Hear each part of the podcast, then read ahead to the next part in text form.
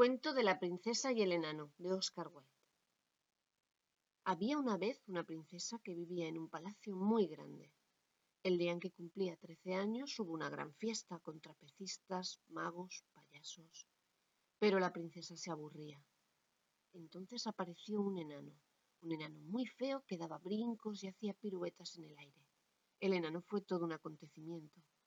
¡Bravo, bravo! decía la princesa aplaudiendo y sin dejar de reír y el enano, contagiado de su alegría, saltaba y saltaba, hasta que cayó al suelo rendido. Sigue saltando, por favor, dijo la princesa. Pero el enano ya no podía más. La princesa se puso triste y se retiró a sus aposentos.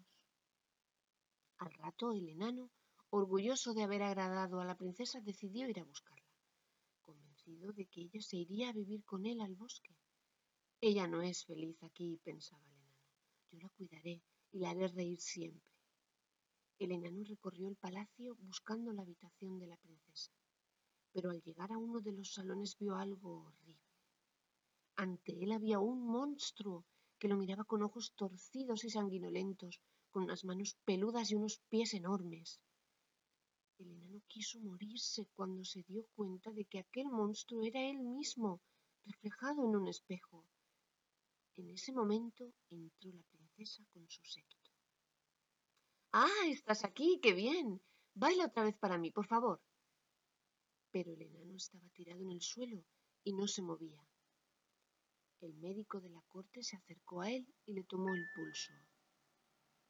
Ya no bailará más para vos, princesa, le dijo. ¿Por qué? preguntó la princesa. Porque se le ha roto el corazón.